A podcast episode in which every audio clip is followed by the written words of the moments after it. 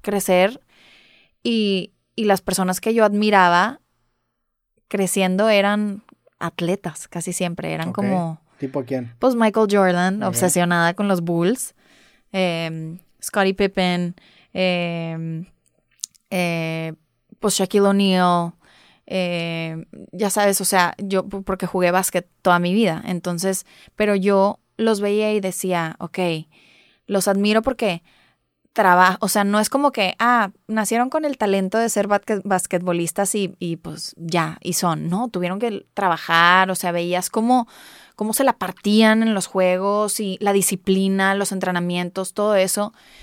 Y no sé, como que yo siento que se ha perdido un poco admirar a las personas que se ganan su lugar Sí.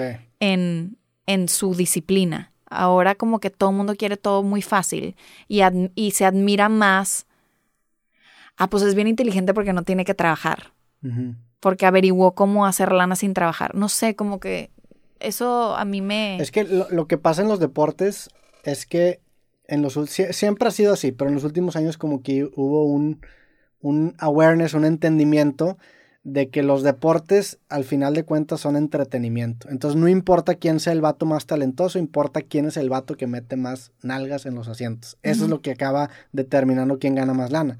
Entonces, teniendo esa realización, ya no importa tanto quién es el mejor, sino quién es el más popular. Y eso pasa en casi cualquier cosa. No importa quién es la mejor actriz, sino quién es la que más, la más taquillera. No importa, que a veces, a veces están relacionados. Por Sí. ejemplo, Conor McGregor en la, en la UFC es un gran peleador, pero no es el mejor, pero es el más popular. Entonces es el que gana más dinero. No necesariamente el mejor peleador es el que gana más dinero. Entonces, esa mezcla entre entretenimiento y talento es lo que a veces conflictúa a muchas personas. Y pasa en, en- en- en muchos deportes. Hay, hay muchos deportes que son que no son tan populares, pero tienen atletas muy cabrones y el- la falta de popularidad hace que no ganen la cantidad de lana que tienen que ganar.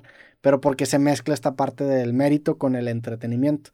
Y lo mismo pasa en las noticias y lo mismo pasa en la crítica. Ensucia todo el entretenimiento. Sí, Y todos somos un poco responsables. sí, Pero, ¿viste la serie, la de, la de Michael Jordan, obviamente, de Netflix? Last Dance. Sí, Uy, no, y va- vas a, va- sale ahora una película que se llama Air, ok.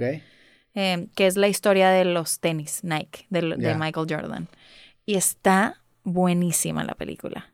Y, y yo porque soy muy fan de Michael Jordan, entonces me vi The Last Dance y, y ahora que, porque yo estoy trabajando con los mismos productores de esa película, me invitaron a la premiere en South by Southwest que acaba de pasar ahora en marzo. Ya la viste entonces. ya la vi. Y, y, es- y la dirigió Ben Affleck. Ok. Y es, y es, obviamente está un poco ficcionalizada, dramatizada, pero pues es como sucedió la relación entre Nike y Michael Jordan, que era, era antes de que Michael Jordan fuera Michael Jordan. Sí, era sí. como que eh, el, el, creo que fue el número 3 en el draft pick su año, y pues todo el mundo estaba con los primeros dos, ¿no? Y él era el tercero, pero no era, o sea, el que tuvo la visión de decir, este va a ser el mejor, y su mamá también, que decía, yo sé que mi hijo va a ser el mejor de todos porque es el que más va a es el, el- el que trabaja más duro y es y él ella tenía esa visión para su hijo y él tenía esa visión de sí mismo y lo vimos en The Last Dance de su mentalidad de lo competitivo que es y cómo él mismo se coco washeaba para lograr lo que tenía que lograr en la cancha pero lo que hicieron en ese momento fue histórico que fue hacerle una línea de zapatos a un jugador que todavía no era quien iba a ser Sí.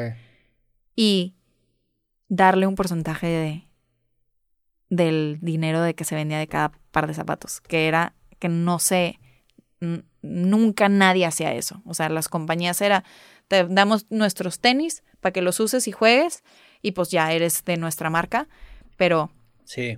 el monito así, Sí, sí, sí. ya sabes, de Air, pues es, es la historia de básicamente eso y está buenísima la película, buenísima. Me aventé el, el- o escuché, no me acuerdo si lo terminé, el, el libro, el de, creo que se llama Shoe Dog, del güey que es el fundador de Nike y platica un poco sobre la historia de Michael Jordan, pero sí llegarla a pegar, o sea, lo, lo que te impresiona de Jordan es similar, por ejemplo, al, al caso de Kanye, no sé si viste el documental que sacó Kanye West hace recientemente, el güey, antes de que fuera Kanye West, el güey hacía beats para otros raperos Y ya ahí tenía esa idea de, güey, yo voy a ser uno de los artistas más cabrones del mundo. Entonces el vato era un desconocido, pero tenía un güey grabándole un documental. Y entraba a todos los lugares y decía, güey, ¿qué estás haciendo? No, algún día este pedo va a valer un chingo y me están grabando un documental. Entonces el vato documenta la primera vez que conoce un chingo de gente porque tenía tanta confianza en sí mismo que estaba grabando un documental. Y le atinó. O sea, lo mismo pasa con Michael Jordan. Michael Jordan se vuelve no solamente este superatleta y el mejor basquetbolista de la historia, sino una figura a nivel deportivo que muy pocas personas se pueden equiparar con. O sea, yo creo que culturalmente hablando, ¿quién estará a la altura de Michael Jordan? Messi, a lo mejor. Ajá. O sea, tendrías que irte a personas que se cuentan con los dedos de una mano. Sí. Porque el impacto que tuvo Michael Jordan no solamente en, en, el básquetbol, sino en la cultura fue gigantesca, tanto para los afroamericanos como también... Y, mucho, y también lo, lo, lo chido este, el del documental, el de, o el, sí, el documental de, de Last Dance, es como el vato lidia con esta super imagen que le ponen él mismo, ¿no? De, de, decir, pues yo no quiero ser un ejemplo para las personas, yo solamente soy un basquetbolista, no soy, tampoco soy este dios, pero está, está muy cabrón ese, y las imágenes de Jordan fumándose un puro con un trofeo son, sí, son iconos, culturales. Sí. Es, muy, es muy interesante eso que dices de pues la visión que tiene alguien de sí mismo y, y de, esa, de esa grandeza que pueden llegar a ser. Porque en, en algún momento siento que las personas que sí logran llegar a esa grandeza, parecen locos. Sí.